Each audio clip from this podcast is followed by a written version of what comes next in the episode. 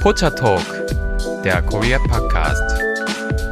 Hallo und herzlich willkommen zu Pocha Talk, der Korea Podcast mit Lisa und Delilah. Willkommen zurück, ihr Lieben. Hallo. Heute ein etwas längeres und anstrengendes Thema, aber Ja. ein Thema, das gefragt und aber auch sehr wichtig ist in Korea. Sehr, sehr wichtig, ja. Und das ist auch so ein Thema, ähm, was ich finde, das wird in den koreanischen Medien beziehungsweise die Medien, die halt ins internationale Ausland dringen und die ihr Zuhörer auch ganz gerne mal konsumiert, wie ja äh, K-Pop oder auch ähm, K-Drama, da kommt das gar nicht so richtig zur Geltung eigentlich. Also das spiegelt nicht immer so die Realität ab.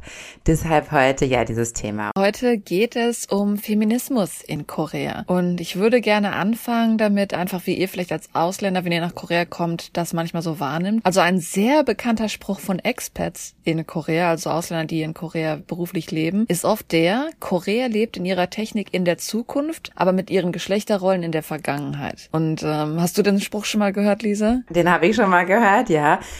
Klar, und da will ich auf jeden Fall zustimmen. Wobei das würde ich fast noch etwas erweitern. Also genau mit den Geschlechterrollen in der Vergangenheit.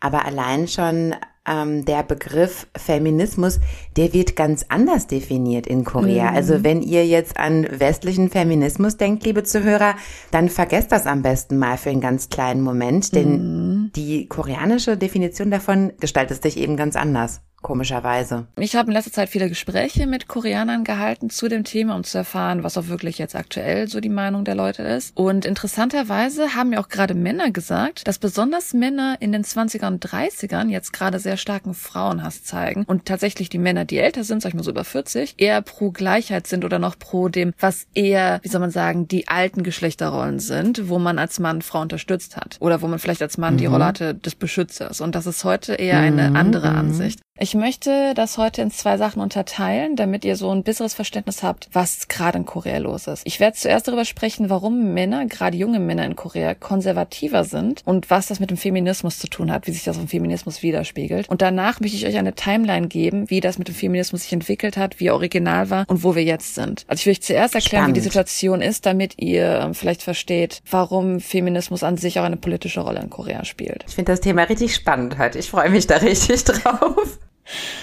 Ja, es wird aber auch ein langes und anstrengendes Thema. Es tut mir leid. Ja. Ähm, ich habe natürlich mehrere Quellen genutzt. Bei der Situation an sich bin ich auf eine Quelle zurückgegangen, die am 23. Juni 2021 im Magazin Foreign Policy veröffentlicht wurde, die erklärt hat, warum es gerade einen extremen rechtsradikalen Rutsch unter den Männern, den jungen Männern in Korea gibt und das auch auf Hass auf Feminismus zusammenhängt.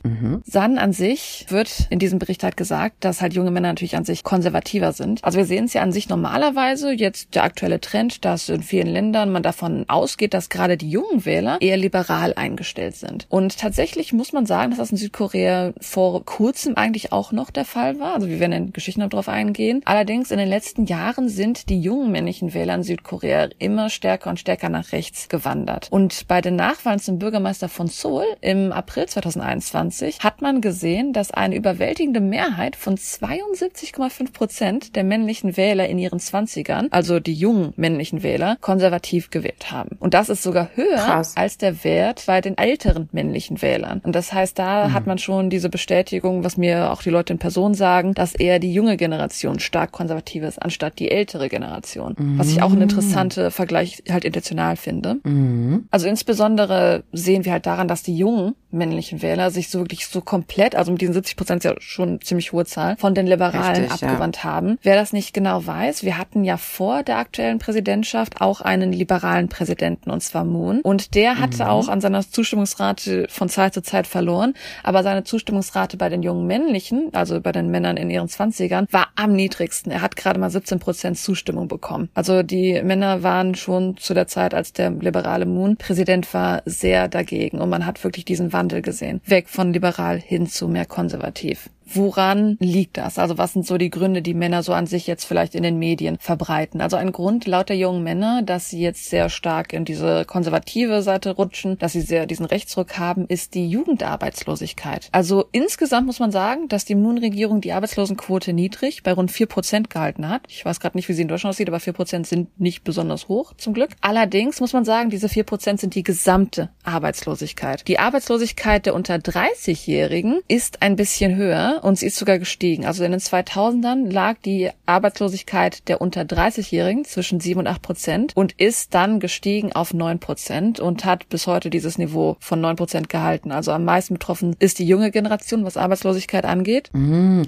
In Deutschland, ich habe gerade ganz kurz nachgeschaut, liegen wir aktuell bei 5,4 Prozent. Aber in Deutschland ist das ja immer so ein bisschen tricky, weil da ja auch irgendwelche Leute ähm, dann als erwerbstätig gelten, die dann irgendwie na, irgendwelche Ein-Euro-Jobs haben oder diese ganzen Sozialgeschichten dann. Man würde jetzt sagen, okay, yo, das könnte ein Grund sein, dass man frustriert ist. Allerdings, diese neun Prozent sind jetzt nicht die Zahlen der Männer, sondern das ist an sich Mhm. die Zahl natürlich der jungen Menschen. Und also dieser wirtschaftliche Faktor an sich erklärt nicht unbedingt, warum jetzt dieser Hass zwischen den Geschlechtern ist. Denn besonders, was der Arbeitsmarkt angeht, zeigen viele Statistiken und viele Umfragen, dass die jungen Frauen meistens stärker getroffen werden von diesem Anforderung des Arbeitsmarktes als junge Männer. Das heißt, an sich sagt man, das ist noch nicht so wirklich der Grund, aber viele Männer sagen, uh, der Arbeitsmarkt natürlich. Laut Experten, also südkoreanischen Experten, ich werde es einfach nur zitieren, was mir gesagt wird, ist es eher so, also die Experten in Korea sagen, dass die jungen Männer wenig Ahnung von historischen Kämpfen wie dem Koreakrieg haben oder dem Kampf für die Demokratie. So ist es so, dass man eher darauf zurückgeht, dass der Grund, warum koreanische Männer immer mehr ins Konservative rutschen, eher eine Vorstellung von ihrer Meritokratie und ihrer Frauenfeindlichkeit ist. Vielleicht nochmal als kleiner Einwurf,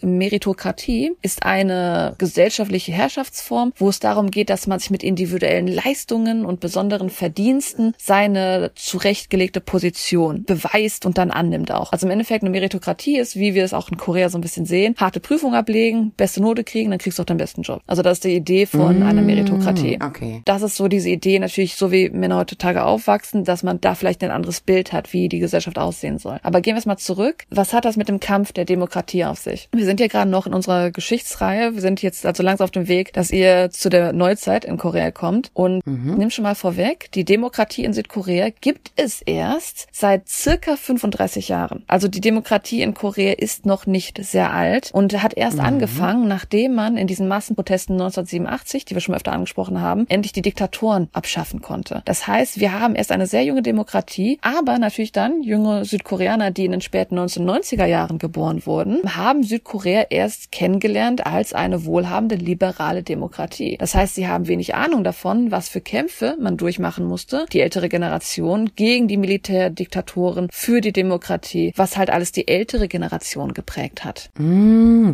Das finde ich aber sehr interessant, denn gerade auch die Studentenproteste, wo sich die Leute angezündet haben und so, ich meine, das sind ja alles wichtige Ereignisse in der koreanischen Geschichte, die auch bis heute noch eine Rolle spielen. Also da kann mir jetzt aber keiner erzählen, ach, da habe ich aber noch nie von gehört. Ich als junger, als junge Koreanerin habe ich da jetzt noch nie von gehört.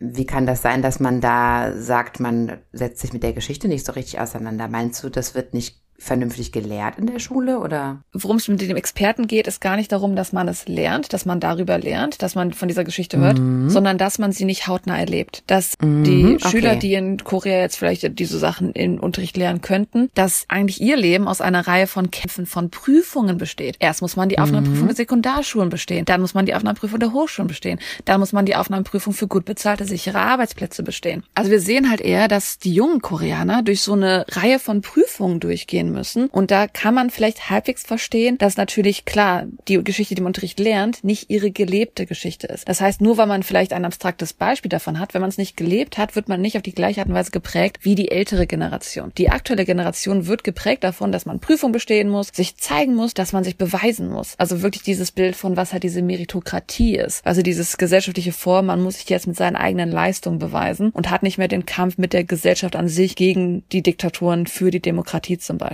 Also ein Großteil des Lebens der jungen Generation, haben wir schon öfter angesprochen, besteht ja wirklich nur aus Prüfungen und dann noch aus diesem ganzen Hagwon-System, das Schulsystem an sich, das ja sehr zermürbend ist. Infolgedessen ist halt eher so, dass es wirklich sogar schon fast traurig ist, dass diese jüngeren männlichen Südkoreaner eher so dieses Prüfungssystem verinnerlichen, das dann daran vielleicht auch ihr moralisches Empfinden aufbauen. Also wie soll man sagen? Also anstatt dass man Mm, sagt, ja, ja, hey, klar, ich kann verstehen, wenn jemand mit der Prüfung Probleme hat, dass es dann schwieriger im Leben ist, ist es halt eher so, dass gerade unter die jungen Koreanern gesagt wird, hey, hey, wenn du arm bist, bist du selbst schuld. Weil wir haben eine Meritokratie, du musst dich selbst beweisen, wenn du dich nicht beweisen kannst, dann ist es halt so. Also man hat ein eher sehr hartes Umgehen damit mit der aktuellen Generation. Hm, interessant. Und das wird so ein bisschen verdeutlicht von einer Umfrage zu den Werten unter jungen Männern, wo man herausgefunden hat, wie sie selber zur Meinung von Fairness ausstehen. Und ich finde diese Umfrage auch ein bisschen augenöffnend. Und es war so, dass Sozialwissenschaftler, er hat ein 2013 bereits ein Buch geschrieben, We are in favor of discrimination. Also wir sind für Diskriminierung. Und wo er einfach so, ja, diesen leistungsorientierten moralischen Kompass der jungen Generation Südkoreas vorzeigen wollte. Es gab in 2009 eine Katastrophe in Seoul im Stadtteil Yongsan, wo ein Feuer ausgebrochen ist, als ein Kleinunternehmer dagegen protestiert hat, dass er nicht vertrieben werden wollte von einem Gebäude, das abgebaut werden, also nicht auf gewaltvoll abgerissen werden sollte, genau. Und also im Endeffekt, ne, wir haben ein Kleinunternehmen, die wollten im Gebäude bleiben, hat aber von der Stadt nicht funktioniert, weil die das Gebäude abreißen wollten, nochmal neu erbauen wollten. Und dabei ist ein Feuer ausgebrochen, es gab extreme Gewalt von der Polizei gegen das Unternehmen. Dann hat halt dieser Sozialwissenschaftler O für dieses Buch die Studenten gefragt, wie sie auf diesen Fall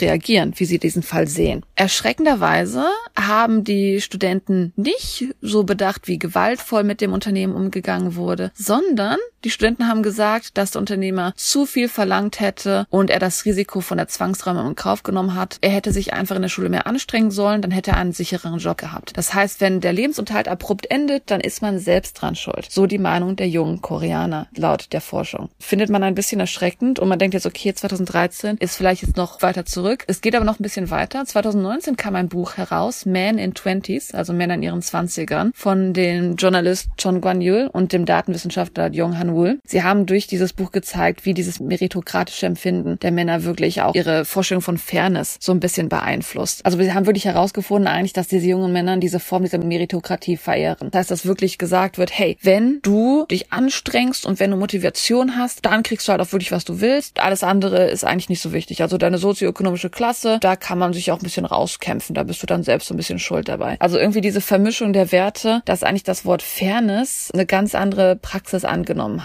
und dass man eher so nach dem Motto Macht vor Recht vorangeht. Dass man wirklich sagt, hey, vielleicht gibt es noch andere Probleme, die wir bekämpfen müssen, sondern nein, es geht darum, einfach nur noch Prüfung Platz eins und dann bist du selbst schuld, wenn du keinen guten Job hast oder nicht. Also so ein bisschen auch wie in Amerika vielleicht, ne? Da sagen sie ja auch, ja, wenn du auf der Straße als Obdachloser bist, da ist dann deine eigene Schuld und so. Wahrscheinlich, ja, zum Beispiel, aber mm. es ist halt schon relativ erschreckend zu sehen. Mm. Aus dieser Umfrage, die halt stattgefunden hat zu diesem Man in the Twenties, kam halt auch ein weiteres Merkmal heraus, wie sie, weswegen, ich weiß, wir waren jetzt leider sehr oft noch in eher diesem konservativen, wie sieht das mit der Gesellschaft aus? Wir gehen aber jetzt über etwas anderes, was wir in der Umfrage gesehen haben, war Frauenfeindlichkeit. Mhm. Das ist ein anderes Merkmal und zwar auch eine Art von aggressiver Frauenfeindlichkeit. Natürlich, Sexismus ist in Südkorea schon lange ein Thema. Allerdings ist es eine andere Version, wie es vielleicht die Generation zuvor, was man schon mal versucht hat anzusprechen. Also die ältere Generation Koreas, ja, wir hatten auch noch dieses alte Geschlechterrollen, dieses traditionelle Version von Sexismus, wo halt die Väter, die haben ihr Machotum, sie haben strenge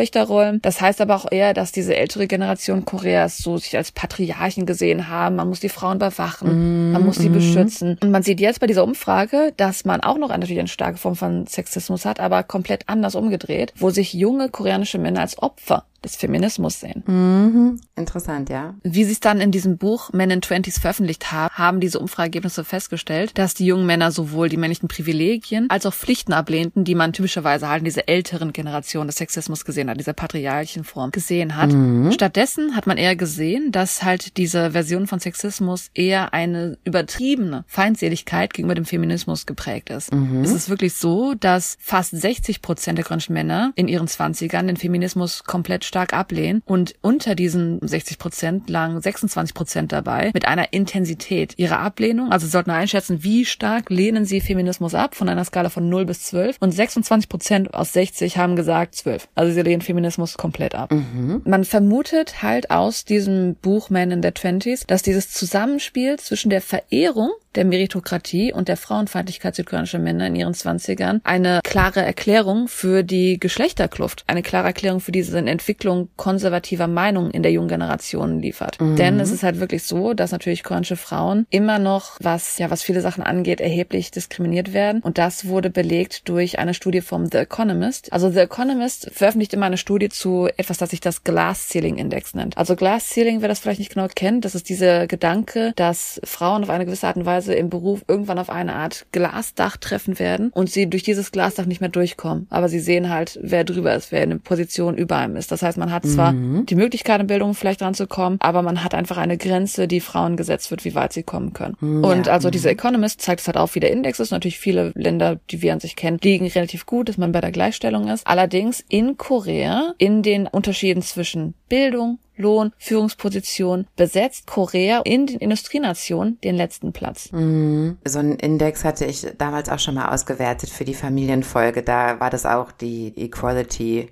war halt auch total low und das spiegelt sich dann auch in diesem äh, Glass Ceiling Index wieder, denke ich. Mm. Hingegen, trotz dieser Statistiken, die man halt öfter findet, hat man bei der Umfrage herausgefunden, dass die jungen Männer halt eher diese Frauen im selben Alter als eine Art Bedrohung ansehen für die Gleichberechtigung. Aha. Und diese Bedrohung verletzt die Meritokratie, an die sie glauben. Das heißt, sie glauben, dass wenn man jetzt den Frauen halt mehr, also was wir jetzt Gleichberechtigung sagen würden, dass wenn man ihnen mehr Rechte gibt, dass man dieser Kampf aus der Meritokratie wegnimmt. Das heißt, der Kampf, wo man eigentlich selbst beweist, beweisen muss, um seine Position zu kriegen, wird genommen, indem Frauen Rechte bekommen und dadurch werden dann die Männer diskriminiert. Also so ist die Meinung aktuell im Endeffekt, so ist die Entwicklung. Die Schlussfolgerung kann ich aber nicht nachvollziehen. Also wenn man daran glaubt, dass alle nur durch ihre Leistung überzeugen, dann sollte es doch egal sein, ob es ein Mann oder eine Frau ist. Genau, und sie glauben aber, dass wenn Frauen mehr Rechte gegeben werden, dass sie dann so extra Pässe kriegen für diesen Kampf in der Meritokratie. Das Interessante ist, dass sie dadurch zwar konservativer werden, die jungen Männer, aber nicht in dem Sinne, dass sie auf einmal sagen, wie wir im Westen konservativ kennen, dass man den freien Markt vielleicht mehr unterstützt, dass man so den Wohlfahrtsstaat ablehnt oder dass man vielleicht jetzt ähm, mhm. andere politische Statements macht, sondern tatsächlich, also dieser konservative Gedanken ist eher eher, dass sie einfach als Geschlecht strukturell benachteiligt werden. Das heißt, dieses Konservative ist gar nicht unbedingt das politische Statement, sondern wirklich eher dieses meritokratische, antifeministische Statement. Und in dieser Umfrage, also letzte Information aus der Umfrage jetzt, haben der Großteil der Männer zugestimmt. Heutzutage werden Männer stärker diskriminiert als Frauen und 58,3 Prozent lehnten die Aussage ab, in einer fairen Gesellschaft haben Männer und Frauen ungefähr das gleiche Einkommen. Das muss man sich mal vorstellen. Fast 60 Prozent haben gesagt, nee, also gleiches Einkommen ist nicht fair. Mm, ah ja, okay, verstehe. Das war also die Situation an sich, um zu verstehen, warum vielleicht jetzt Feminismus eine gewisse Rolle haben könnte. Denn wir sehen halt gerade aktuell wirklich, die jungen Männer in Korea werden konservativer. Auch in Gesprächen, die ich aktuell habe, junge Männer sind konservativer, haben diesen konservativen Entwicklungen halt eher aus Grund von Antifeminismus, als dass sie es aus politischen Gründen unbedingt haben. Jetzt würde mich ja mal interessieren, was dann die Idealvorstellung von denen ist.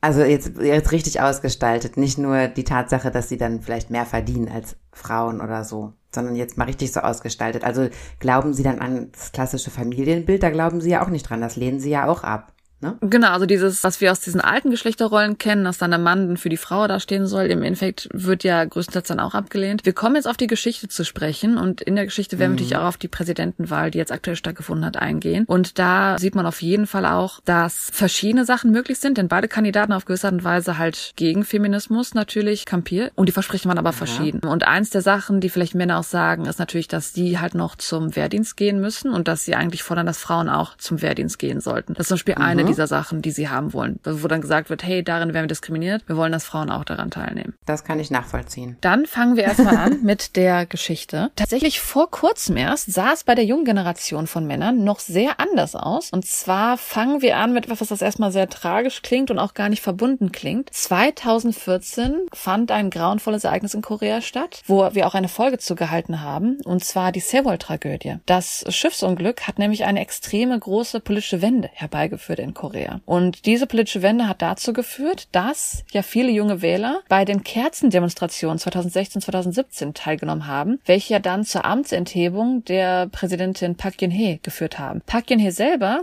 war eine konservative Präsidentin. So kann man vielleicht daraus herausnehmen, dass zu der Zeit, wo man natürlich dann demonstriert hat, diese ganzen jungen Wähler liberal eingestellt waren. Sie waren nicht konservativ, sondern sie waren für die liberale Partei. Deswegen auch dann, nachdem Park Geun-hye abgesetzt wurde, der liberale Moon Präsident wurde. Mm, ja. Genau, also wer vielleicht genau Informationen zum Sewol-Situation haben möchte, wir haben eine ganze Folge dazu gemacht, war eine grauenvolle Tragödie, wo halt auch viel falscher Umgang mit der Parkregierung stattgefunden hat. Es sind ja leider sehr viele Passagiere gestorben, viele von ihnen Schüler. Durch diese Reaktion ist es dazu gekommen, dass wir halt dann die liberale Regierung von Moon bekommen haben, die ja dann, wie wir auch gerade schon gesehen haben, am Anfang sehr, sehr viel Zustimmung hatte. Und diese Zustimmungsrate von, ich glaube, sogar mehr als 81 Prozent ist allerdings dann bis zur heutigen Zeit auf 17 Prozent bei den jungen Männern gefallen. Also wir sehen auf jeden Fall eine extreme Entwicklung hin von, die Leute waren sehr für liberal, sie waren für vielleicht auch sogar Feminismus, wir gleich noch drauf zu kommen, aber sie waren eher jetzt heutzutage in die Richtung konservativ, extremer Rechtsruck, den wir gerade beobachten. Mhm. Zum selben Jahr, als dann auch diese Kerzendemonstrationen stattfanden, also 2016, kann man auch sagen, dass es einen gewissen Boom, was den Feminismus anging, gab. Und das fing mit auch wieder einer grauenvollen Situation an. 2016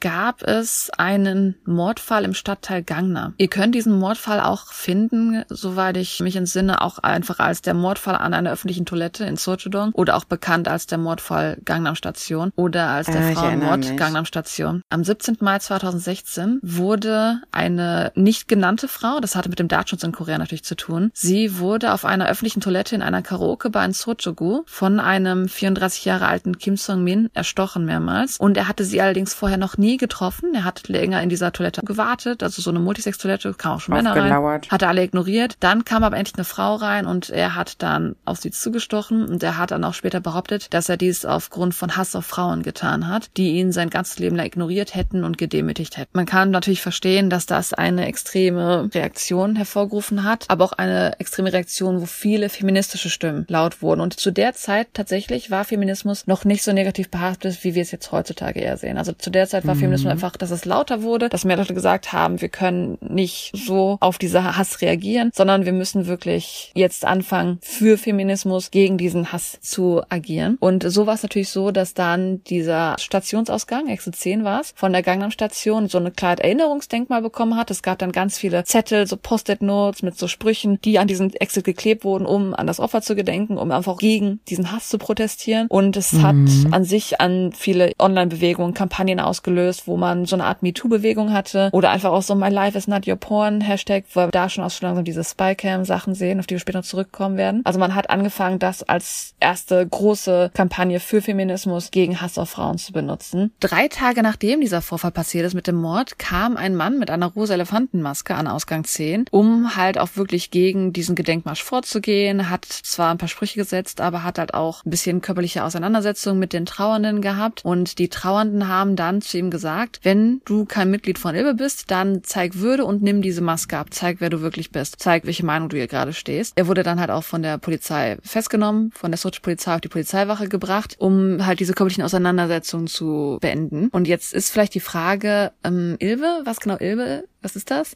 Das ist jetzt ein mhm. relativ großes, wichtiges Thema, was an sich mit dem Feminismus auch heute noch in Korea zu tun hat, noch schon lange ein bisschen bekannt ist. Zuvor muss man sagen, dass Ilbe vielleicht vergleichbar ist mit was ihr so vielleicht mal auf, auf Reddit so Videos gesehen habt, bei YouTube diese Incel-Subforen. Oder Ilbe war auch damals bekannt dafür, dass Leute auf Frauenuniversitäten gegangen sind, dann so heimliche Fotos gemacht haben, die dann veröffentlicht haben auf Ilbe zum Beispiel. Ah. Also Ilbe war eher so ein, ja, ein extreme Antifeminismus, Meinungen im Internet. Ah.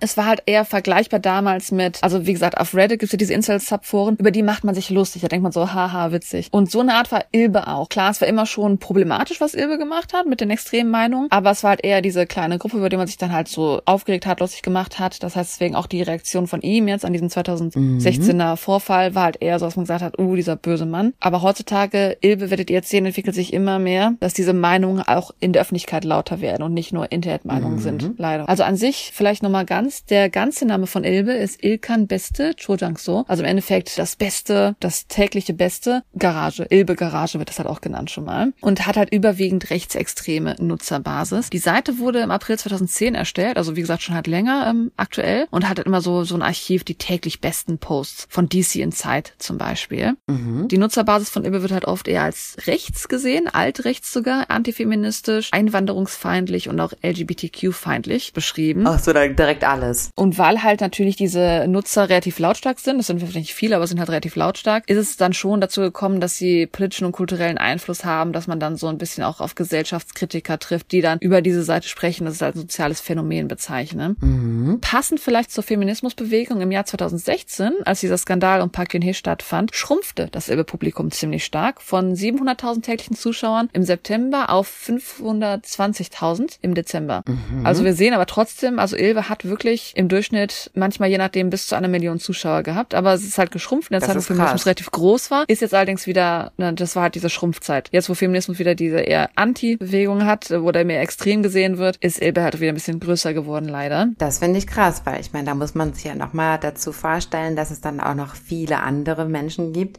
die diese Meinung haben, aber jetzt halt nicht aktiv auf Foren oder so da unterwegs sind, weil das, dieser Schritt, dass ich sage, oh, ich beteilige mich aktiv auf Foren zu dem Thema, das ist ja nochmal ein Stück weiter an involviert sein halt, ne? Also gibt es ja um einiges halt mehr Leute, die wirklich da auch so extreme Meinungen vielleicht haben. Also wir sehen an sich, dass 2016 so der Boom des Feminismus war, weil Feminismus hier noch gesehen wurde als eine Frau wurde verfolgt, wurde getötet, weil sie eine Frau ist und wir brauchen mehr Schutz, wir brauchen mehr Rechte und an sich wurde Feminismus so ein bisschen als Gleichberechtigung gesehen. Auch noch Männer haben mit demonstriert. Wie kam es dazu, dass wir aber jetzt nur nach wenigen Jahren später auf einmal diesen extremen Antifeminismus-Hass haben? Warum wird Feminismus gleichgesetzt mit extremen Feminismus? Das hat auch mit dem Online-Kampf zu tun zwischen Ilbe und einer anderen Seite namens Megalia. Und hier hat man sehr schnell gesehen, halt, wie Feminismus zu Extremsachen gesehen wurde. Denn gerade Online-Communities, wir haben halt schon einige Online-Communities, die sich halt für Frauenrechte einsetzen, haben leider zu einem wachsenden Missverständnis geführt, dass Feminismus allgegenwärtig das gleiche ist wie Misandrie. Misandry im Englischen ist ein Wort für extremen Hass auf Männer, also ist das Gegenspiel zur Misogyny, Misogynie, der extreme Hass auf Frauen. Das heißt, es wurde halt durch diese Online-Communities, die ja immer sehr extrem sind, wie gesagt, die Incels sind sehr extrem, aktuell total rechts, und natürlich die Online-Communities, die dann für Frauenrechte waren, da waren einige Seiten bei, die extrem auf der anderen Seite waren, also extrem Männerhass auch hatten. Das waren allerdings jetzt keine. Feminismusseiten, allerdings, sie wurden halt im Auge dieser Online-Kämpfe dann mit Feminismus gleichgesetzt. Das heißt, man hat ein großes Missverständnis gehabt, was ist eigentlich Feminismus, was ist Misandrie. Und die Männer haben das halt eher als gleich aufgenommen. Und ein großes Schulden fast dabei war die koreanische Webseite Megalia, hat dann den Frauen ein Forum bereitgestellt, in dem sie selber dann auch, wie auf Ilbe die Männer, denn hier haben dann die Frauen abfällige Kommentare gegenüber Männern abgegeben in diesen Online-Foren. Ah, okay. Und so hat sich dann auf der Megalia-Seite so eine Art eskalierende extremische Kultur der Misandrie entwickelt und weswegen auch dann die Megalia-Seite öfter geschlossen wurde, weil dieser Diskurs einfach zu radikal geworden ist. Also diese Online-Communities haben echt miteinander ordentlich gekämpft in Richtung Misandrie, Misogyny gegeneinander. Es ging sogar so weit, dass es 2016 eine Splitter-Seite von dieser Megalia-Seite gab namens Womet, wo man Beiträge bringen konnte, in denen halt behauptet wurde, dass Verbrechen gegen Männer begangen wurden Aha. wie soll ich sagen, das sind natürlich alles Online-Foren und man ist auch nicht genau bewusst, ob da auch Sachen äh, verfolgt wurden, was die Verbrechen angeht. Okay. Aber es wurde dann sowas gesagt, wie zum Beispiel, uh, ja, die Männer touchen uns an den Hintern, also habe ich den Mann an den Hintern getatscht. Weißt du, so, so sexuelle Verbrechen oder sowas. Ach so. Also es wurde dann solche Sachen dann, es wurde eine Plattform gegeben, dass Frauen sagen konnten, ja, ich habe heute ein Verbrechen gegen Männer begangen. Ach, sowas. Okay, verstehe. Und so kam es dann dazu, dass die Forscherin Inami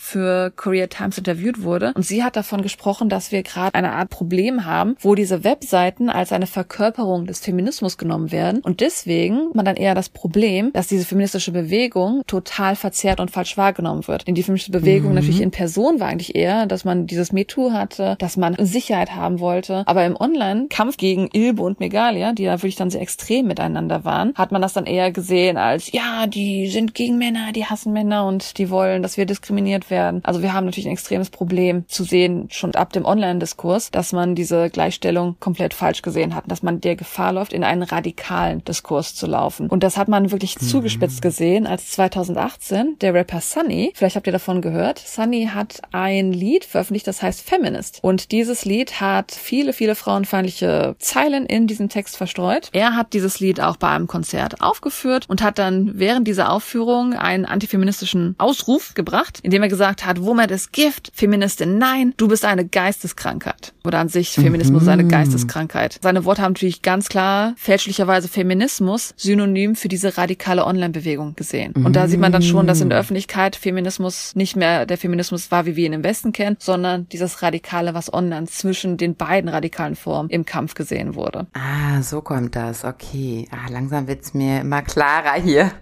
ist echt spannend heute. Und zur selben Zeit hat man da natürlich auch dann ja Frauen interviewt. Also 2018 war es wie gesagt alles erst. Und gerade auch Frauen jetzt vielleicht an Universitäten, wo man dann so eine Sicherheitsgruppe haben will, oder wo man so Circles hat. Gibt es auch Circles, die zum Beispiel für LGBTQ sind. Oder es gibt Circle, die halt für sich Frauenrechte einsetzen. Und an einer dieser Unis wurde halt eine Feministin, wie wir es im Westen nennen würden, befragt. Also nicht extreme Feministin Feministin. Sie wurde befragt und sie hat selber gesagt, ich würde sagen, es ist immer noch gefährlich, sich offen als Feministin in Korea zu bezeichnen. Man möchte in Korea nicht als Feministin bezeichnet werden, denn es hat einen gewissen Stereotyp und ein Stigma, das dieser Titel mit sich bringt, wenn man sich als Feminist bezeichnet. Das kann man vielleicht verstehen aus dieser Entwicklung natürlich. Wer in Korea sagt, ich bin Feminist, der wird als radikal abgestempelt. Das wird allerdings noch weitergeführt, was ihr vielleicht dann auch eher gesehen habt, wer jetzt K-Pop wirklich so mehr verfolgt als nur die Musik. Der hat auch schon einige mhm. Celebrity-Situationen gesehen, wo der Hass auf Feminismus sehr deutlich geworden ist. Und wo wirklich auch Feminismus fast in einer dämonisierten Form wahrgenommen wird und deswegen auch sehr scharfe Reaktionen hervorruft, wenn jetzt vielleicht mal so ein Star auch nur ein Foto von sich hat, wo was drin ist, oder einen Social-Media-Post mhm. hat, wo mhm. was drin ist. Das wird sehr stark negativ angenommen. Ein berühmtes Beispiel ist zum Beispiel, dass die Sängerin Irene von Red Velvet, sie hat einen Instagram-Post gemacht im Jahr 2018, wo sie den Roman Kim Ji-young, geboren 1982, gelesen hat. Das war auch ein Film, der 2019 dann rausgekommen ist. Mhm. Auf jeden Fall ist dieses Buch als feministische Literatur bekannt, denn in dem Buch geht es darum, dass die Frau erstmal eine schwierige Vergangenheit hatte, wo sie auch nicht korrekt behandelt wurde als Frau und aber dann nach der Geburt ihres Kindes dieses Posttrauma erlebt, was ja schon mal manche Frauen haben, wenn man nach der Geburt dieses mhm. Trauma hat. Und es ist an sich ein Buch, um das Gefühl dieser Frau darzustellen, wie sie es selber wieder findet. Und weil sie aber halt dieses Buch durch diesen Instagram-Post promoted hat, also in Anführungszeichen promotet hat, sie hatte einfach nur das, das Foto, dass sie es gerade mhm. liest, hat sie extrem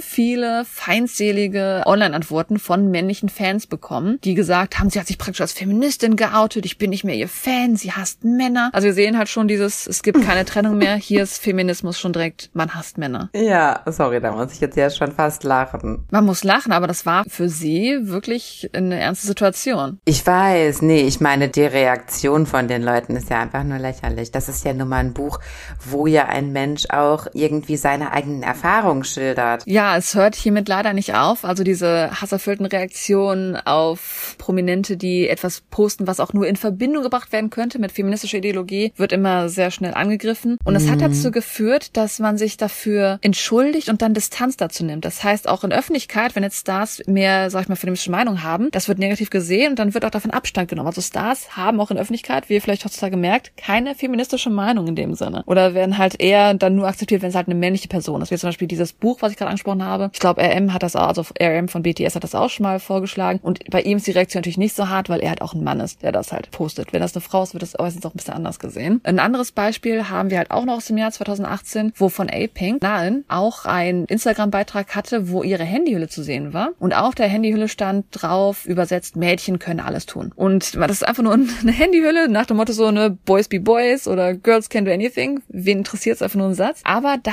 auch wurde extreme Hass, extreme Gegenreaktion gefunden, das dazu geführt hat, dass sie ihren Post gelöscht hat und ihre Agentur eine Entschuldigung rausgebracht hat. Mhm.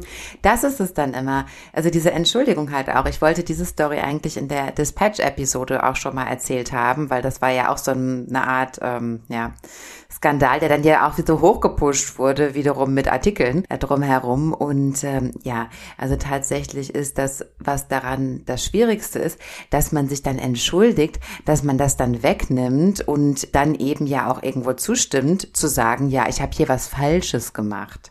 Ich meine, K-Pop-Stars besonders oder auch, aber auch Schauspieler in Korea Idols, die haben es ja sowieso schwer. Die dürfen ja im Grunde genommen fast gar keine Meinung kundtun zu nichts, ne? Also nicht zu Politik, nicht zu, ja, irgendwie dem Verhältnis von Ländern. Also teilweise taiwanesische Idols müssen ja auch behaupten, sie wären aus China und so.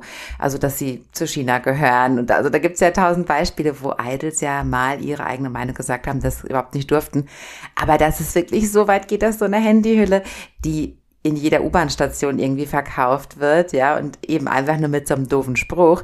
Man hat das ja oft in Korea eigentlich, dass irgendwie so Sprüche auf T-Shirts draufstehen, auf Pullovern. Manchmal machen die auch gar keinen grammatikalischen Sinn und Wahrscheinlich hat sie sich das auch einfach so ganz unbedarft gekauft, diese Handyhülle, und dass das dann so ein Backlash gegeben hat, ist der Wahnsinn. Also gerade Idols ist auch ein großes Thema, was wir auch bei Dispatch angesprochen haben, denn Idols müssen auf eine gewisse Art und Weise so ein, so ein sauberes Blatt sein, denn man will ja möglichst viele Leute mit der Musik mhm. erreichen und das habe ich jetzt gar nicht mal im ja. Skript drinne, aber zum Beispiel Brave Girls, die waren einer der früheren Bands, aber nicht so erfolgreich zu der Zeit, haben einen riesen Comeback gehabt jetzt vor ein paar Jahren und dieses Comeback allerdings war stark angetrieben von männlichen Fans und das war auch eine kleine Zwickmühle, weil sie durch diese männlichen Fans auch, je nachdem, was sie tun, was sie sagen, was sie erlauben, stark beeinflussen mussten. Also es war auch interessant, da manche Sachen zu beobachten in den Nachrichten. Ich habe das, wie gesagt, nicht vorbereitet im Skript, also müsste ich dann in Zukunft mhm. nochmal im Detail drauf eingehen. Aber ja, an sich bei Idols, natürlich politische Botschaft, man distanziert sich, aber man sieht jetzt auch in der Gesellschaft, dass feministische Botschaften man sich stark davon distanzieren muss, denn sie werden sonst falsch gewertet. Ja, wir sehen also jetzt von 2016 war der Boom, wir fallen immer mehr und immer mehr ein bisschen ab. Mhm. Man fragt sich jetzt, wo geht es hin? Wir kommen langsam nach ja. 2018, wo wir den Gipfel der MeToo-Bewegung in Korea hatten. Natürlich ist es so, dass dann man nicht aufgehört hat, trotz für Frauenrechte zu kämpfen, allerdings nicht unter dem Titel Feminismus, denn Feminismus ist ja ein hakliges Wort in Korea. Trotzdem natürlich, man mhm. versucht für Frauenrechte zu kämpfen und man sagt auch, dass jungen Frauen in Korea schon in den letzten Jahren stetig weitergekommen sind. Eine Sache, die oft genannt wird zum Beispiel, dass der Anteil der Frauen, die eine Hochschule besuchen, seit 2009 schon höher ist als unter den Männern. Dass die gebildeten jungen Frauen auf jeden Fall auch so eine neue Energie in diese feministische Bewegung reingebracht haben. Und das hat sich darin gezeigt, dass halt Anfang 2018 Koreas MeToo-Bewegung, also die eigene MeToo-Bewegung, das hat schon früher angefangen damals mhm. alles, aber in Korea kam es so zum Gipfel in 2018, als die Staatsanwältin So Ji-yeon wegen sexueller Belästigung einen Staatsanwalt angeklagt hat. Das wurde öffentlich und hat ein sehr großer Fall geworden. Seitdem auch an sich gab es halt schon mehrere hochkaratige muss man sagen, hochkarätige Strafverfolgung im Zusammenhang mit sexuellem Missbrauch, wo Politiker beschuldigt wurden, K-Pop-Stars beschuldigt wurden oder natürlich auch normale Männer beschuldigt wurden. Mhm. Und jedes Mal, wenn es dann zu einem Sieg vor Gericht kam, gab es jedoch auch natürlich große Unruhe unter den Männern, insbesondere unter den jungen Männern, was immer mehr und mehr jetzt auch zugenommen hat. Also umso stärker es 2018 Richtung MeToo wurde, umso stärker kam auch die Reaktion der Männer, die sagen, MeToo und Feminismus arbeiten gegen mich. Und so wurde zum Beispiel einer 2018 interviewt, ein BWL-Student Anfang 20, der gesagt hat, ich unterstütze die MeToo-Bewegung nicht, weil er halt selber glaubt, dass äh, junge Frauen in der Gesellschaft heute nicht benachteiligt sind und sagt dazu, ich stimme zu, dass Frauen in ihren 40er und 50ern Opfer gebracht haben. Ich glaube aber nicht, dass Frauen in ihren 20er und 30ern diskriminiert werden. Also so hat so, was man sagen kann, eigentlich auch die durchschnittliche Meinung vieler Männer zu der Zeit. Mhm. Dann kommen wir jetzt weiter zu 2019. An sich auch die Spycam-Demonstration und die Männerreaktion darauf. Spycams an sich sind in Korea schon ein länger ein sehr, sehr großes Thema. Ich will auch nochmal kurz darauf eingehen, eingehen, was genau es mit Spycams an sich zu tun hat. Also obwohl natürlich Korea, sag ich mal, gesehen wird als eines der sichersten Länder der Welt, ist es halt leider auch bekannt für digitale Sexualverbrechen. Und tatsächlich ist es so, dass die koreanische Nationalpolizei im Jahr 2017 bereits mehr als 6000 Fälle von nicht autorisierten Filmen wegen sexueller Inhalte verzeichnet hat. Wahnsinn. Und dieses Phänomen hat halt seitdem, ja, diesen Spitznamen, glaube ich, so Spycam. Mhm. Das Spycams natürlich immer ein größeres und größeres wachsendes Problem werden. Die habt ihr schon vielleicht öfter schon mal davon gehört, wenn ihr über Korea redet. Also Spycams an sich beziehen sich darauf, wenn eine Person eine Kamera an einem privaten Ort, wie einer Toilette, einem Umkleideraum oder einem Hotelzimmer mit der Absicht platziert, intime und nicht einvernehmliche Aufnahmen einer anderen Person aufzunehmen. Und mhm. der Großteil dieser Opfer ist in der Regel weiblich und die aufgenommenen Bilder oder Videos werden regelmäßig auf verschiedenen pornografischen Webseiten verkauft. Und hier ist halt das große Problem,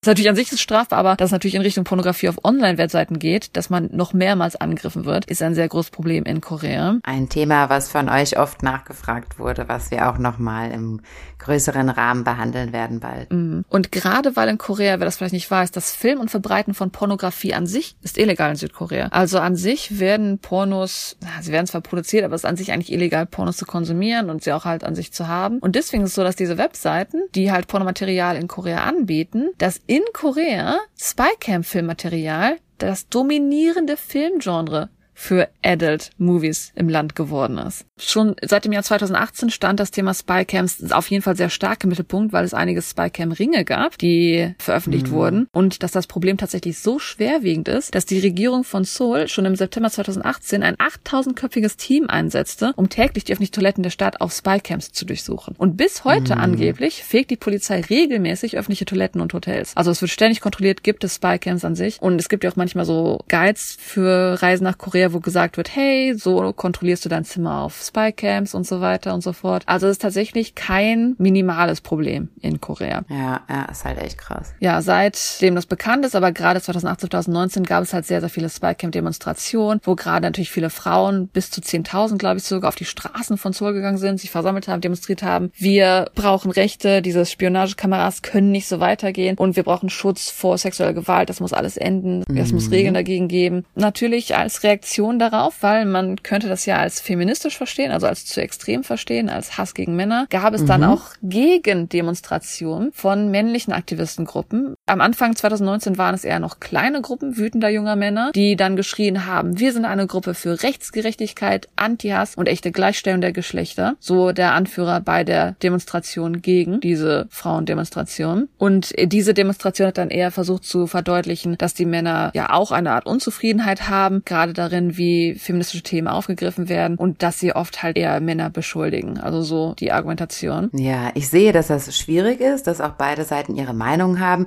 aber man muss ja auch einfach mal ganz ehrlich sein. Wer versteckt denn diese Spycams? Sind das Frauen, die Männer heimlich filmen? Hm, ich glaube nicht. Und das muss man ja auch einfach mal zugeben halt, ne, dass es so ist. Das ist aber auch in Amerika ein interessantes Thema, weil ähm, es wird immer gesagt, so zum Beispiel die meisten Mordesopfer sind Männer. Aber ja, wer, wer begibt diese Morde? Ja. Männer. Das ist es doch. Entschuldigung. Also ich bin, ich bin wirklich weit davon entfernt, irgendwie Männerhass zu haben oder so, um Gottes Willen. Aber ähm, man muss wirklich mal ehrlich sein, dass viele Straftaten, viele solche Sachen, die werden von Männern begangen. Sorry. Es ist halt einfach, kann man eben, das kann man eben nicht vertuschen, auch wenn man jetzt sagt, oh, ich möchte jetzt den armen Männern nicht auf den Schlips treten oder so. Aber das sind eben teils auch die Tatsachen. Was ich jetzt auch noch nicht im Skript habe, weil wir es auch schon mal öfter anders angesprochen haben, zum Beispiel in den Nachrichten haben wir es angesprochen, aber bei True Crime ist angesprochen. Wir haben in noch seit Ewigkeiten Stalking-Probleme, die gesetzlich irgendwie noch nicht richtig umgesetzt werden, weil natürlich erstmal ja. Stalking von Männern auf Frauen erstmal nicht so ernst gesehen gesehen wird. Mhm. Das kann ich auch einen Teil da mitspielen, dass man das jetzt erstmal alles so als, oh, beschuldigt nicht die Männer sehen könnte. Es ist mhm. auf jeden Fall nicht ein großes, Gewalt. schwieriges Thema. Ja, auch häusliche Gewalt ist auch ja. ein großes Thema, das stimmt. Also es gibt auf jeden Fall Frauen, die ihren Männern eine äh, klatschen zwischendurch. Absolut, mal, das, da glaube ich ganz fest dran, das ist keine Frage. Ich würde sagen, wir beide in diesem Team sind wirklich für das richtige Gleichberechtigung und nicht für ja, wir sind Anti-Männer oder natürlich. wir sind Anti-Frauen. Also es ist um Gottes Willen. Grauenvoll. Es ist ein hartes Thema. Also ich möchte auch vielleicht, hätten wir vielleicht am Anfang hm. sagen sollen, also wir vertreten jetzt keine extremen Meinung auf irgendwelchen von beiden Seiten. Wir sind weder für Ilbin noch für Megalia. Wir sind für keinen von beiden. wir, wir, wir tun einfach nur hier darspiegeln, was an sich die, ja, die Nachrichten gezeigt haben. Also das sind alles Quellen aus dem Internet, meine Lieben. Ja, ja. Fast schon ein bisschen amüsant, jetzt so zu springen auf einmal. Wir kommen jetzt zum Mai 2021, wo wir eine Reaktion haben, die auch eher, ja, zu belachen scheint aus dem Westen auf jeden Fall. Und zwar hast du vielleicht auch schon davon gehört. Im Mai 2021 2021 gab es ein Poster vom Pionejom GS25, also so eine kleine Ladenkette, weil wir schon mal schon gesprochen haben, diese Convenience Stores. Und diese Ladenkette hat einfach Campingausrüstung verkauft und auf diesem Poster wurde sie dann beworben und auf dieser Illustration von diesem Werbeposter war eine Hand, die eine Wurst hält und diese Hand hat allerdings dann die zwei Finger so gehalten, als ob sie, wie soll ich sagen, sie hat die gepinscht, die Wurst. Sie hat die Wurst gepinscht mit, den, mit dem Daumen und mit dem Zeigefinger. Ne? So die zwei Finger so gehalten. Und das hat extreme Reaktion von wütenden Männern und ganz viele Beschwerden gebracht, denn sie sagen, dass dieses Detail, wie diese Hand gemalt wurde, einem Emoji ähnelt, wo eine Hand diese kneifende Geste macht und dass es halt oft dieses Emoji von Männerhassern benutzt wird, um zu zeigen, wie klein der Penis eines Mannes ist. Warte mal, das, das Poster habe ich noch nie gesehen. Das muss ich jetzt mal ganz kurz googeln, bevor wir weiterreden. Warte mal ganz kurz. Wenn du GS25 Poster Feminism googelst, findest du sofort. Ah, okay. Ich habe nämlich Poster Sausage eingegeben. Okay, warte mal. Ja, ihr, ihr könnt jetzt alle auch selber googeln und gucken, was dabei rauskommt. Also GS, GS25, Poster Feminism. Ah. Und da seht ihr eine, eine Hand, die ein Würstchen greifen will mit dem Daumen und dem Zeigefinger. Und die sind halt so wie dieses Pinchy-Emoji. Und viele Männer sagen, uh, das sieht aus wie wenn eine Feministin reagiert auf ein Penisfoto mit, guck mal, wie klein der ist. Das wurde sehr, sehr hart negativ angenommen. Wie ist deine Reaktion zu dem Foto? Also erstmal sehe ich, dass dann die Reaktion von GS25 war, das Poster nochmal zu erstellen, aber ohne Würstchen und ohne Hand. Ja, gut, es ist ja so, ne? Der Mensch, der hat ja eine subjektive Wahrnehmung, je nachdem, was sein eigenes Problem ist, so empfindet er das. Zum Beispiel, wenn ich der Meinung bin, dass äh, meine Haare nicht schön aussehen und dann ähm, will ich irgendwie äh, vielleicht mich mit einem Mann treffen und dann sagt er, ah nee, ich habe irgendwie keine Lust auf dich, dann denke ich, ach, das ist wieder wegen meinen Haaren. Ja, also man, man hört und sieht ja das raus, was man gerne möchte. Und mhm. wenn man mhm. selber so nach so Sachen sucht, dann kann man die sich sicherlich auch überall rein interpretieren. Zum Beispiel wie mit dem Würstchen und der Hand. Also das, da muss man schon wirklich sehr viel Eigenprobleme haben, um das darin zu erkennen. Meiner Meinung nach. Also ja, vielleicht man kann sagen, hey, als Reaktion auf ein Penisbild, yo, ist das vielleicht wahrscheinlich eine, eine gemeine Mocking-Situation.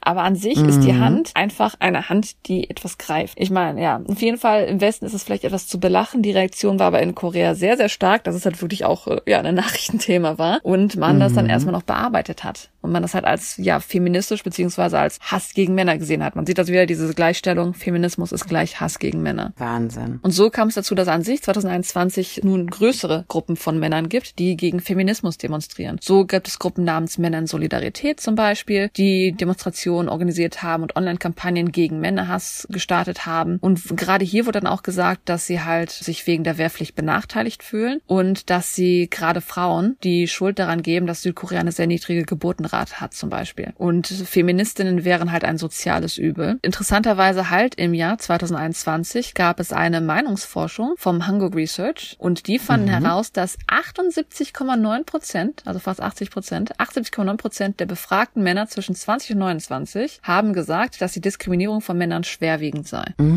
Mm, interessant. Ich würde da so gerne mal, weil wie gesagt, ich sehe das völlig objektiv. Ich äh, stimme da keiner der Seiten zu oder stimme dagegen oder wie auch immer. Ich sehe wirklich nur die Tatsachen und ich würde mir mal gerne wirklich mal genauer anschauen, also woran das woran das liegt, wie sich diese Meinung gebildet hat. Mhm. Ja, wie gesagt, wir versuchen ja gerade so ein bisschen darzustellen, wie sich das gebildet hat, aber mhm. es ist natürlich bei Weitem in dieser, wie lange jetzt eine Stunde Folge oder so, nicht, was wir auf alles genau erleuchten könnten. Deswegen auch gerne hier schon mhm. das Angebot. Wer mehr dazu zu sagen hat oder mehr Informationen damit uns teilen möchte, gerne über unsere Plattform, die wir haben. Wir haben Instagram, wir haben YouTube, wir haben eine E-Mail namens pottertalk.gmail.com. Also immer gerne Informationen geben, wo wir dann in Zukunft noch im Detail besser drauf eingehen können. Genau. Oder über unseren Blog pottertalk.de www.ftf.de könnt ihr uns auch erreichen. Wir kommen jetzt, wir sind ja bei 2021 gewesen, wir kommen jetzt zu dem letzteren Event im Feminismus, in der Feminismusdebatte. Und zwar sind wir jetzt erstmal vor der Wahl des neuen Präsidenten. Und hier haben wir schon gemerkt, jo, die Politik möchte das sehr stark nutzen. Wir haben es an sich halt auch schon darin gesehen, dass zum Beispiel die zu der Zeit noch Oppositionspartei angefangen hat, ähm, sehr starke konservative und auch frauenfeindliche Meinungen einzuführen in ihr Parteiprogramm. Und an sich hat man halt gesehen, dass diese stigmatisierte öffentliche öffentliche Wahrnehmung von Feminismus und den Ideologien von Feminismus, die natürlich dann eher als Misandrie gesehen wurden und eher als radikalen Feminismus gesehen wurden, so ein bisschen die koreanischen Männer dargestellt hat als wir sind Opfer des Feminismus. Und die Politik mhm. hat sich gesagt, hm, das können wir doch ganz gut nutzen, wenn wir ja. ein bisschen mehr Stimmen haben wollen. Das heißt, die Politik hat halt auch schon 2021 ja angefangen, diese Gruppe wirklich stark zu zielen, also sie als Ziel zu nehmen und hat immer mehr den Feminismus dämonisiert und ist dann halt mhm. auch wirklich übertrieben eine Feindseligkeit in den Diskurs reingeworfen. Mhm. Es ist also dazu dann kein Wunder zu sehen, dass dann die Übernahme des Konservatismus bei gerade den jungen Männern auf einmal viel, viel stärker wurde. Mhm, und so kommen ja. wir dann natürlich zur Präsidentschaftswahl, die jetzt ja 2022 im Endeffekt vollendet wurde, statt stattgefunden hat. Mhm. Bei der Präsidentschaftswahl war es halt eher so, dass wirklich auch beide Kandidaten dann das Wort Männerdiskriminierung entdeckt haben und gemerkt haben, jo, wenn wir natürlich jetzt eine große Wahlschaft erreichen wollen, dann müssen wir beide vielleicht gewisse Meinungen vertreten. Also natürlich vertreten sie die Männer vielleicht auch an sich. das ist natürlich was anderes. Aber beide haben auf jeden Fall, auch wenn es nicht das Hauptteil ihrer Wahlkampagne war, haben auf jeden Fall antifeministische Teile gewählt in ihrer Wahlkampagne. Klar, ja. Interessant zu sehen an sich, was wir schon angesprochen haben, war, dass es in dieser Wahl selten darum ging, ging, dass über Lösungen diskutiert wurde, sondern dass mhm. viel öfter einfach an sich auch Skandalgeschichten der anderen Kandidaten besprochen wurden. Also man sagt an sich, dass man in dieser Wahl gesehen hat, dass es nicht nur viele gesellschaftliche Probleme gibt, sondern dass auch die Demokratie in Korea noch etwas jung ist und dass man noch nicht diese lange Kultur hat, dass man an sich über Lösungen diskutiert, sondern dass man eher mhm. sich anschreit, wenn man das so ein bisschen vergleichen könnte. Diese Wahl war ja extrem, ja. Ja, sie war sehr, sehr extrem. Und man hat halt das Gefühl gehabt, dass an sich die Präsident die Probleme nicht wirklich ernst genommen haben und manche Sachen auch einfach gar nicht angesprochen haben. Man das Gefühl hat, dass auch gerade jetzt Frauen, die danach interviewt wurden, gesagt haben, ich glaube, dass den beiden Kandidaten Frauenrecht und Frauenleben an sich egal sind, weil man halt mhm. eher ja dieses Anschreien, als dass man Lösungen gesucht hat, gehabt hat. Viele haben auch gesagt, die wissen gar nicht, wen sie da wählen sollen, weil das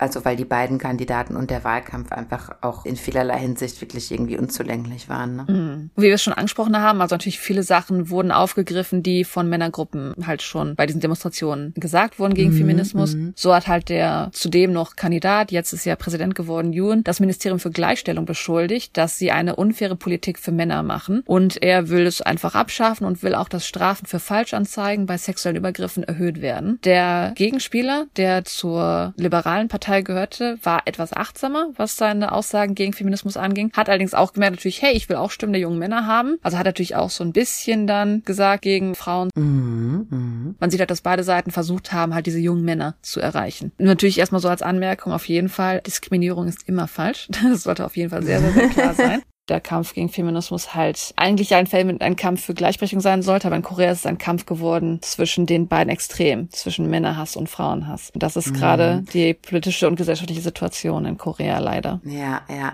Ja, da die Gesellschaft halt generell auch so anders funktioniert als ja westliche Gesellschaften, ähm, ist es sehr schwer, da von außen wirklich reinzuschauen äh, und das so zu beurteilen. Also wir versuchen das halt hier nur ansatzweise. Wir hoffen, dass sich niemand der von euch betroffen ist, da irgendwie angegriffen fühlt oder so ganz im Gegenteil, das ist nicht unser Ziel. Wir möchten das halt nur beleuchten, aber wie gesagt, die, das ist sehr, sehr, ja, interessant, wie sich das in Korea entwickelt. Die Gesellschaft ist sehr, sehr anders. Hm. Ja, ich bin jetzt durchgekommen mit dem, was ich euch am Anfang erstmal vorstellen wollte, wie es konservativer geworden ist in Korea und was so die geschichtlichen Hintergründe sind, was das mit Feminismus zu tun hat. Und ich weiß, das war jetzt erstmal ein schwieriges Thema und ich hoffe, ja, dass wir ein paar Sachen beleuchten konnten. Wie gesagt, wir sind ja selber in dem Sinne Zuschauer der Situation. Deswegen habe ich auch, würde ich auch mich auf Artikel beschränkt und war mhm. wirklich jetzt alles Diskussion aus von Experten, von Meinungen, von Büchern darstellt, wie die Situation in Korea ist. Und wie gesagt, wenn ihr selber andere Quellen dazu habt, wenn ihr andere Meinungen habt oder andere Themen, die wir in diesem großen Fächer an sich drauf eingehen könnten, dann könnt ihr die gerne mit uns teilen. Und ich bin an sich gespannt, was ihr zu diesem Thema in Korea sagt. Ja, ja, also ich würde auch gerne mit euch Zuhörern an dem Thema noch weiter arbeiten, denn ja, es ist eins der brisantesten gesellschaftlichen Themen aktuell in Korea. Das muss man halt schon sagen. Sehr gerade mit der Präsidentschaftswahl. Also klar, wie gesagt, mhm. das war schon mhm. länger ein Thema. Also von 2016 bis 2021 ist es ja immer ernst und ernster geworden mit Antifeminismus. Aber mhm. seit der Präsidentenwahl ist es halt verdeutlicht. Es ist irgendwie so, als ob man das klar gesagt hat, jo, wir haben jetzt Antifeminismus gewählt. Als ein Teil mhm. natürlich. Es gab noch andere Wahlversprechen, aber es ist auf jeden Fall deutlich zu sehen, dass jetzt ja diese, was am Anfang erstmal leise klang, eine sehr laute Stimme geworden ist. Mhm. Ja, vielen Dank für diese Darstellung. Also ja, das war für mich auch sehr aufschlussreich. Ich weiß gar nicht, wie man jetzt senden soll. Ich hoffe, dass trotz dieses vielleicht trüben Themas ihr ähm, Interesse habt, an dieser Diskussion teilzunehmen und wenn nicht, mhm. dass ihr euch auf die nächste Folge freut, denn wir entlassen euch heute. Ich wünsche euch noch einen schönen Morgen, einen schönen Mittag, einen schönen Abend. Tschüss. Tschüssi, Anjang.